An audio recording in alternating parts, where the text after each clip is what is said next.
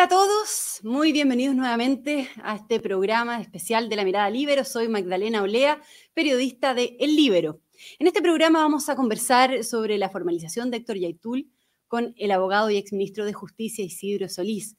¿Qué pasó? Bueno, luego de la detención del líder de la CAM, Héctor Yaitul, ayer, tras una denuncia por ley de seguridad del Estado interpuesta por el Ministerio del Interior del gobierno anterior en enero de 2020, eh, ayer se llevó a cabo su formalización por una investigación del Ministerio Público por varios delitos, hurto de madera, usurpación violenta, atentado contra la autoridad y em, llamamientos a la desestabilización del gobierno, conductas desmarcadas en la Ley de Seguridad del Estado. Por lo mismo, hace un momento, recién, antes de comenzar, se decretó prisión preventiva para el líder de la CAM. Además, acaba de anunciar también la renuncia de la ministra de Desarrollo Social, Janet Vega, tras un informe de la PDI que reveló que una asesora de la ministra había contactado a Yaitul el pasado 11 de mayo, quien llamó eh, al celular personal de Héctor Yaitul y dijo que a nombre de la ministra Vega quería tener una conversación con él. Antes de partir la conversación, contarles que el programa se hace gracias al apoyo de la Red Libero, así que quienes estén interesados en ser miembros, en conocer más de la Red Libero, lo pueden hacer en la misma descripción de este video. Y muy bien, saludamos entonces al, histórico, militante em, del, Partido Radical, abogado Isidro Solís, ex ministro de Justicia, quien ejerció además como director nacional de Gendarmería y también como director de Seguridad Pública e Informaciones. Isidro, muy bienvenido nuevamente al programa. ¿Cómo está? Bien, Magdalena, muchas gracias. ¿Cómo estás?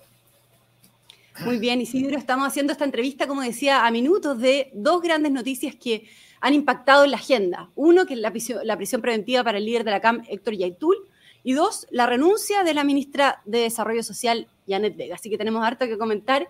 Si le parece, vamos con el primer tema, preguntarle cómo ve usted la, detención, la posterior formalización y la prisión preventiva para Héctor Yaitul, líder de la CAM, y cómo lo ve y qué le parece. A ver, para ser bien sincero, Magdalena, eh, la resolución que toma la jueza de Temuco, te debo ser muy veraz, a mí me ha sorprendido.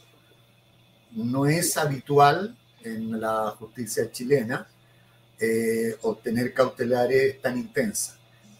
Y finalmente la jueza las justifica en un desarrollo impecable que hace en su eh, resolución, en todo el razonamiento, en que ella, en definitiva, más allá de única y exclusivamente centrarse en los delitos que se imputan, ella subsume la conducta completa de Yaitul dentro de estas imputaciones.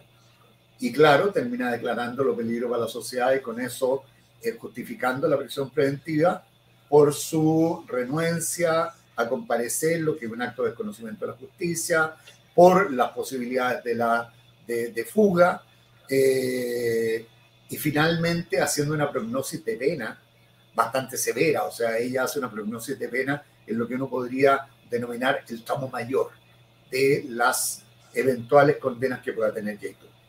Pero lo que puedo decir, yo estaba mirando la, la formalización, la verdad es que la resolución de la jueza hace un desarrollo impecable y muy, muy notable. Es, es de felicitarse, ¿no? no todos los días se dan resoluciones tan contundentes como esa. Ya, pero lo sorprendió en el fondo la prisión preventiva decretada para Héctor Yaitul. Te dice que no a mí, Te debo ser sincero, yo, yo soy un abogado litigante y litigo mucho en materia penal. Eh, estas discusiones sobre cautelares uno está relativamente acostumbrado a, a, una, a una evaluación del sistema que podríamos denominar generosa, eh, y por lo tanto, de una u otra manera, eh, normalmente tienen una, uno está acostumbrado a que los jueces tengan una especie de visión pro generalizada y por lo tanto siempre hacen una evaluación de los antecedentes en el menor. No fue el caso eh, y yo creo que la jueza lo ha hecho bien y creo que su resolución se sostiene. Por lo tanto, más allá de los recursos que presenten, está, se va a mantener esta prisión preventiva. Perfecto. Eh, y Aitul va a estar bajo prisión preventiva y le mandaron a la cárcel de Bio Bio, a la misma cárcel donde está Emilio Berkov actualmente. ¿Qué le parece eh, eso? Si le parece adecuado, porque ayer habían voces que pedían que permaneciera la cárcel de alta seguridad en Santiago, ¿no? Mira, yo, la jueza además, cuando construye toda su resolución, eh, la va fundando en una gran cantidad de antecedentes. Y a mí me alegra mucho eh, los antecedentes que ella toma para tomar la resolución de, dejarlo en, la cárcel en Concepción. Porque hace mención a no solo resoluciones, sino a instrucciones de la Corte Suprema a los jueces en lo penal, a los cuales les dice que es o les recuerda, porque en realidad es una norma muy antigua. Yo, como tú dijiste, fui director de Gendarmería, Gendarmería es un servicio que tiene una ley orgánica. En el artículo sexto, si mal no recuerdo, de la ley orgánica de Gendarmería, está contemplada la facultad del servicio para eh, eh, designar los lugares en donde se debe cumplir, como se llama, no solo las prisiones preventivas, sino también las condenas, por un tema básico, que es un tema de ordenamiento del sistema penitenciario. Aquí hay consideraciones de peligrosidad, hay consideraciones de, de ¿cómo se llama?, de funcionamiento del servicio, eh, que están detrás de la resolución de un jefe de unidad. Y por lo tanto, a mí me parece muy bien que se haya respetado finalmente el informe de Gendarmería y que se haya respaldado la decisión de que la prisión se cumpla en ese lugar. Isidro, como comentaba, se conoció este informe de la PDI que reveló que una asesora de la ministra de Desarrollo Social, eh, Janet Vega, ahora ex ministra, había, había contactado a Yaitul el 11 de mayo pasado, y que habían llamado el celular personal de Yaitul y que se, habían contactado, bueno, a nombre de la ministra Vega para mantener una conversación con él. Eh, la ministra hoy termina renunciando recién. Eh, ¿Cómo ve eso y qué impacto le genera al gobierno? Y si le parece bien esta, esta renuncia, en el fondo que la ministra haya dado un paso al costado. Mira, yo no me voy a pronunciar sobre la justicia o no de la renuncia. Yo, yo conozco a Janet Vega, la conozco hace muchos años atrás. Sé que es una mujer eh, muy comprometida, muy intensa en las causas en las cuales se involucra, pero al mismo tiempo sé que es una persona correcta. Yo creo que ella, desgraciadamente, se vio atrapado en una circunstancia que es muy desgraciada porque ahora esa eventual comunicación, porque todavía no sabemos si, si se produjo o no la segunda llamada, porque ya tú lo que le dice a la asesora, que lo único que sabemos hasta el momento, es que lo llame, y, lo dice así, que lo contacte por mensaje. Lo llame por, por WhatsApp porque es una forma de comunicación encriptada eh, y que no va a quedar registrado el contenido, por lo tanto, eh, y que lo llame, que le explique cómo se consiguió su número y que vean las condiciones y ahí verá él si acepta o no la conversación. Pero eso lo que hace desgraciadamente es abrir un foco de investigación. O sea, no es neutra, el, el antecedente no es neutro y por lo tanto ahora el teléfono de, de Yaitul va a revelar exactamente si esa conversación se produjo o no se produjo y después de que eso ya sea un hecho prácticamente físico, van a venir los interrogatorios acerca de cuál fue el contenido de esa conversación. Yo no, no, no asumo que, que, la ministra Vega eh, haya tenido una, ¿cómo se llama? una conducta que esté vinculada a todas estas causas. Lo que sí es que desgraciadamente ella ya con, es, con solo con esto ha quedado vinculada a la causa eh, criminal y desgraciadamente por eso, eso es lo que seguramente justifica su renuncia. Es hay que dar un paso al costado cuando uno no puede infringiendo un daño al gobierno al que representa. Así que la conducta de ella me parece una conducta no solo eh, correcta, sino que además muy leal con su gobierno. Ok. Isidro Solís, em, el abogado de, Héctor Yaitul es Rodrigo Román, conocido por defender a, bueno, a, implicados en, el estallido de 2019. ¿Usted lo conoce a, a, Juan? Mucho. Él es un colega muy conocido, es un abogado en su ejercicio muy distinguido, es un hombre muy capaz. Yo tengo la mejor de las impresiones profesionales de él y por lo tanto lo único que puedo decir es que el Ministerio Público y el gobierno y los querellantes se van a enfrentar a una defensa de Yaitul muy capacitada y seguramente muy dura. Así que van a tener que ser cuidadosos en este, en este juicio. Él es un gran abogado. Ya, que es un gran abogado que por lo tanto eh, vamos a ver qué es lo que sucede a futuro, ¿no? Respecto a, ya. Y Román eh, pidió en la formalización que se persigan delitos y no ideas. Dijo, eh, misma retórica utilizada por el presidente Boric en un comienzo, ¿no? cuando, cuando el gobierno no quería ampliar la querella. Se cortó, perdón, la, se cortó la transmisión. No, le decía que, Román pidió que se persigan delitos y no ideas, que es la misma retórica que utilizó el presidente Boric en un comienzo eh, antes de, ampliar la querella, cuando no querían ampliar la querella todavía. Ahí le preguntarle cómo lo interpreta, cómo ha visto también al gobierno en, toda esta actuación, ¿no? A ver, desde el punto de vista de lo que hace el abogado, le establece una línea de defensa. Eh, su línea de defensa es que la actividad de Yaitul es una actividad que tiene finalidad política y que por lo tanto no merece reproche penal. Eso es lo que seguramente tenemos que leer hoy día y que va a orientar en el largo plazo a la defensa de Yaitul. Perdón. Eh, ahora, el problema lo va a tener el gobierno, porque uno tiene que tomar en consideración que eh, las cosas que dice el día de mañana pueden ser usadas en su contra. Hay una vieja, un viejo refrán que dice que los hombres somos dueños de nuestros silencios y esclavos de nuestras palabras. Todo lo que uno dice el día de mañana va a ser citado en contra de uno mismo y por lo tanto estas versiones de todos aquellos políticos que dijeron que eh, Yaitul la verdad que no cometía delitos, que Yaitul lo que hacía era promover una línea política y todo el este van a ser citados y legítimamente citados como línea argumental de la defensa y desde ese punto van a ser utilizados. Pero bueno, uno tiene que ser cuidadoso y tiene que tener una visión estratégica, sobre todo cuando está en el poder, de todas las cosas que hace y de todas las cosas que dice. Vamos a ver seguramente los próximos días, a mí lo que me llamó más la atención de, la audiencia, eh, fíjate, datos que solo para, para nosotros que somos parte operadores del sistema, como nos dicen, es el corto plazo de investigación que pusieron.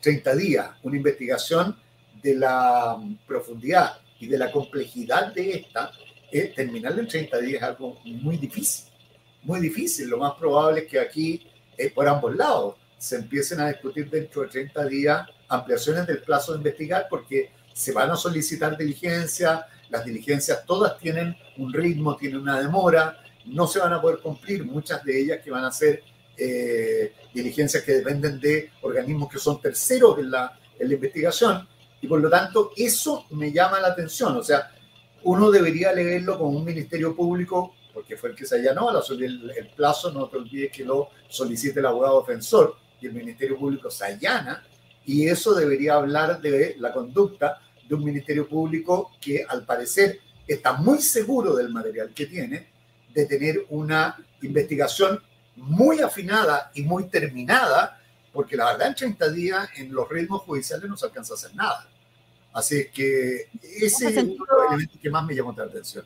Y en ese sentido, Isidro, ¿cómo ve el proceso que viene para Héctor Yaitul, el futuro de este proceso? ¿Cuáles son los pasos a seguir? Y también, ¿cómo ve el desenlace, digamos, que más probable de, de este caso?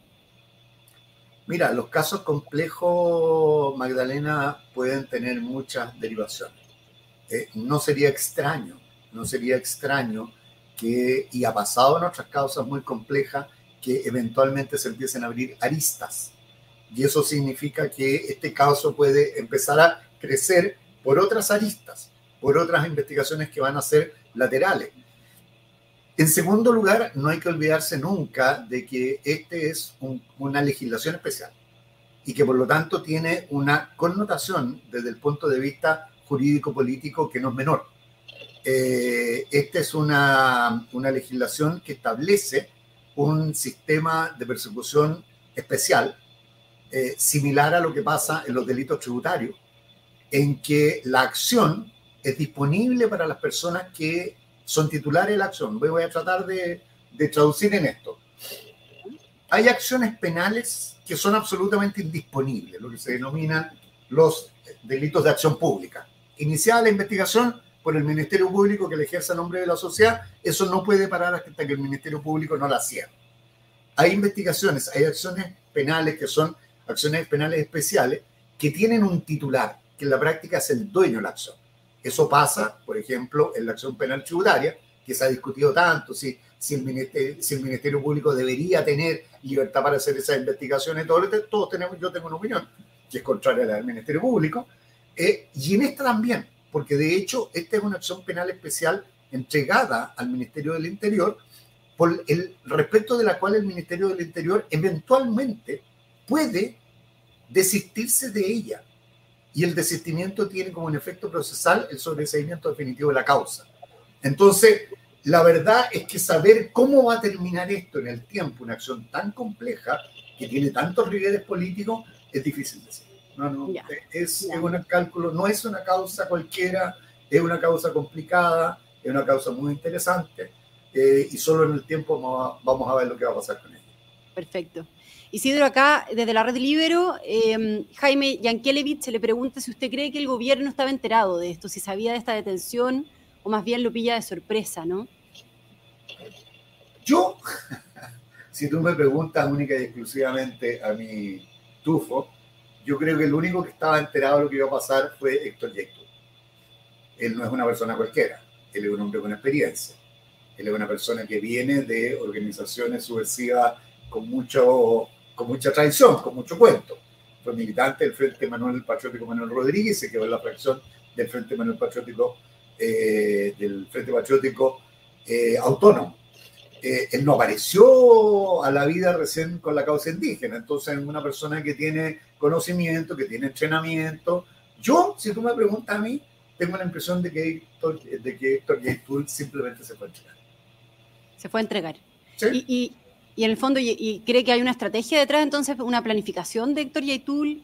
Eh, estamos viviendo, estamos viviendo un momento tan especial en el país en donde se están resolviendo cosas tan profundas que yo creo que lo que va a lograr Héctor Yaitul con esto es que los próximos 10 días toda la discusión institucional va a girar en torno a la situación de Héctor Yaitul. Y eso no es poco. Cuando uno lo que está defendiendo es una causa, lo que más quiere es visibilidad. Y Héctor Yaitul, para bien o para mal, lo quiere o no lo quiere el gobierno, Héctor Yaitul va a ser el punto de discusión durante los próximos 10 días hasta que se termine de votar el proyecto constitucional. Sea, hasta el plebiscito. ¿Usted cree que esto se podría transformar en una especie de plebiscito a favor o en contra de Héctor Yaitul? ¿Y qué efecto electoral cree que va a tener esto sobre el plebiscito, como usted, como usted comenta? Eh, a favor, en el fondo, juega a favor del apruebo, juega a favor del rechazo, juega a favor del gobierno, en contra. Eh, a ver, darte una respuesta es difícil. Sería estar en la cabeza de cómo reciben los chilenos. Yo tengo la impresión de que esta es una situación que lo que hace es polarizar las opciones.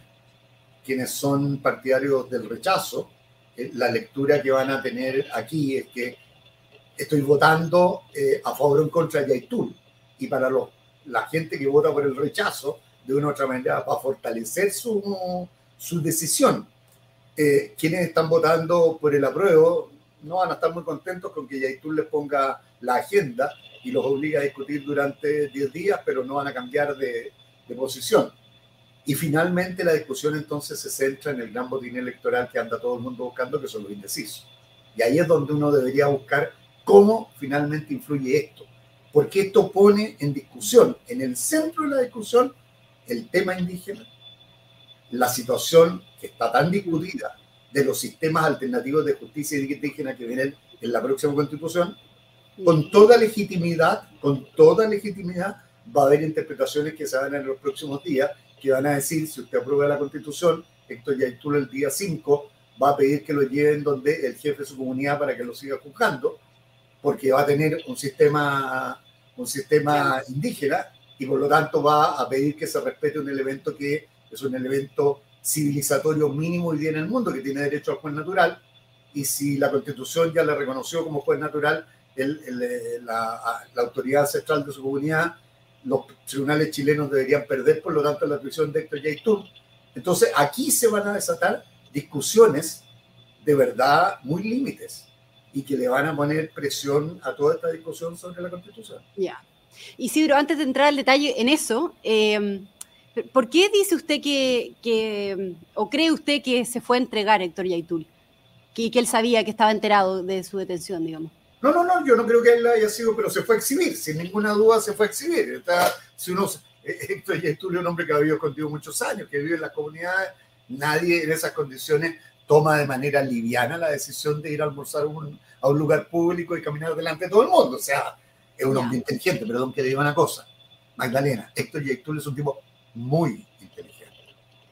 ¿Usted cree que él quería estar en la palestra a puertas del plebiscito? Sí. Yo creo que él lo quería. Yo creo que él lo que él, él es un luchador de una causa en la cual él cree. Uno podrá no, no compartir eh, ni sus puntos ni sus planteamientos, pero él tiene un planteamiento estructuralmente coherente. Y por lo tanto, un combatiente de una causa fue hacer la defensa más, eh, ¿cómo decirle? Fue hacer la defensa más acerada de lo que le ofrecieron. Héctor Yaitul, el 5 de septiembre, va a reclamar que se le apliquen a él como causa emblemática todos los derechos de los sistemas de justicia indígenas. Quiero entrar en eso también, Isidro, porque de hecho la formalización, la Fiscalía presentó escuchas telefónicas que mm, vincularían a Yetul en el delito, con el delito de robo de madera y se expusieron escuchas telefónicas donde Yetul decía que estaba recuperando maderita en una faena forestal. Y de hecho usted en otro programa que le hicimos aquí mismo en, el Libero, decía que eh, si, triunfaba la prueba al día siguiente, Héctor Yaitul iba a llegar a todos los predios forestales y iba a ir a cortar la madera. Porque exponía una norma peligrosa, decía usted, que, a su juicio era la más peligrosa del texto, que era la que creaba el derecho a los pueblos indígenas a utilizar los recursos que tradicionalmente han usado u ocupado. Quiero entrar en eso, ¿no? Eh, puse el foco en el ahora ya famoso artículo 79, número 4 del proyecto de constitución que estaba pasando colado. Eh, y a pesar de lo que toda la gente dijo y, los partidarios del, del apruebo dicen que no es así, pero yo les recomendaría, yo les recomendaría leer y escuchar las declaraciones de una persona muy representativa de los pueblos originarios hoy día, que es la Machi Juana Calfunao. Ella acaba de decir delante de todos los medios de comunicación, de todos los medios de comunicación, de que no se olviden nunca que todo el territorio al sur del Biobío es un territorio ancestral y que todos los árboles plantados ahí les pertenecen. Esa es la expresión. Exacta que usa. Y, que, dijo antes de la formalización que, que, no reconocía la justicia chilena, claro, y que desde el Biobío era, al sur era territorio indígena. Todos aquellos eh, partidarios del apruebo que nos han dicho a nosotros que lo que estamos haciendo es una campaña del terror, lo que deberían hacer antes de emitir esas frases es preguntarle a los propios pueblos indígenas cómo entendieron ellos las normas de la Constitución. Cómo entendieron ellos los compromisos que se adquirieron por parte de esa izquierda con los pueblos originarios. Porque en definitiva hoy día ellos quieren decir, nos quieren decir que el contenido de la, de la propuesta constitucional es totalmente distinto a lo que nosotros estamos diciendo. Yo lo único que puedo rescatar hoy día es que los pueblos indígenas están diciendo que lo que nosotros decimos de la propuesta constitucional es lo que realmente dice. Entonces esto ha sido, va a ser muy aclaratorio. Va a ser muy aclaratorio. O sea, en el fondo, si estuviese imperando la propuesta de la, de la Convención Constitucional, eh, ¿Qué pasaría con Yaitul en ese caso? Se lo dije a usted. Se lo dije a usted en el programa pasado.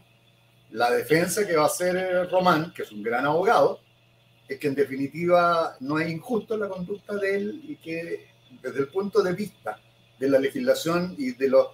Porque lo que la constitución crea son sistemas de justicia, no crea sistemas judiciales.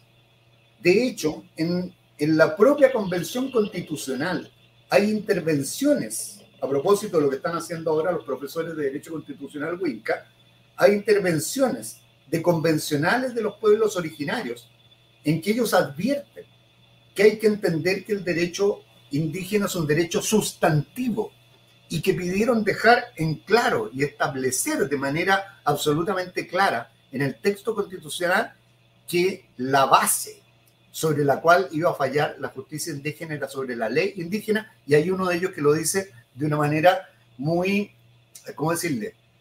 Eh, preclara, en que dice, porque si vamos a fallar con la ley de hoy día, esto no es más que una mascarada. Los pueblos indígenas en la convención entendieron que lo que la constitución decía es lo que nosotros decimos. Entonces lo que yo recomiendo es que discutamos con sinceridad. Mm. Isidro Solís, tenemos que ir finalizando la entrevista, le voy a hacer la última pregunta. En su experiencia, digamos, eh, como, bueno, su larga y trayectoria experiencia, eh, ¿qué cree que va a pasar ahora? Eh, no sé, esta noche, los siguientes días también, respecto a la reacción de la CAM, me refiero, y a la violencia que se puede producir en la Araucanía y en la macrozona sur por la, detención y la, la prisión preventiva de Yaitul, digamos. ¿Cree que se podría recrudecer aún más la situación? ¿Cómo lo ve? Lo esperable, lo esperable sería que la situación recrudeciera mucho. Pero eh, vuelvo a hacer una consideración que ya le hice, Magdalena. Estas son organizaciones políticas y por lo tanto se gobiernan por razones y no por emociones. El cálculo de lo que hay que hacer va a presidir las decisiones que tomen. Si hay, eh, a ninguna de estas personas se les escapa el efecto de sus actos y por lo tanto si nosotros en los próximos días lo que vemos es de verdad eh, una agudización muy violenta de las acciones de, estos grupos, de la CAM, de la resistencia a la Fkenche, una salida de todos sus organismos de resistencia territorial y vemos mucha actividad, lo que hay que leer es que esto no es una pataleta, esto es una actividad política que ellos van a realizar para resaltar el sentido exacto de su Bien. Bien, Isidro Solís, entonces nos, despedimos. Se muchas... con todo lo que yo le digo. muchas gracias, Isidro, por, la entrevista. De nada. Un gran abrazo. Que esté muy bien. Usted también, que esté muy bien. Eh, gracias también a todos quienes nos sintonizaron y nos volvemos a encontrar en un próximo especial de La Mirada Libero. Que tengan buena tarde.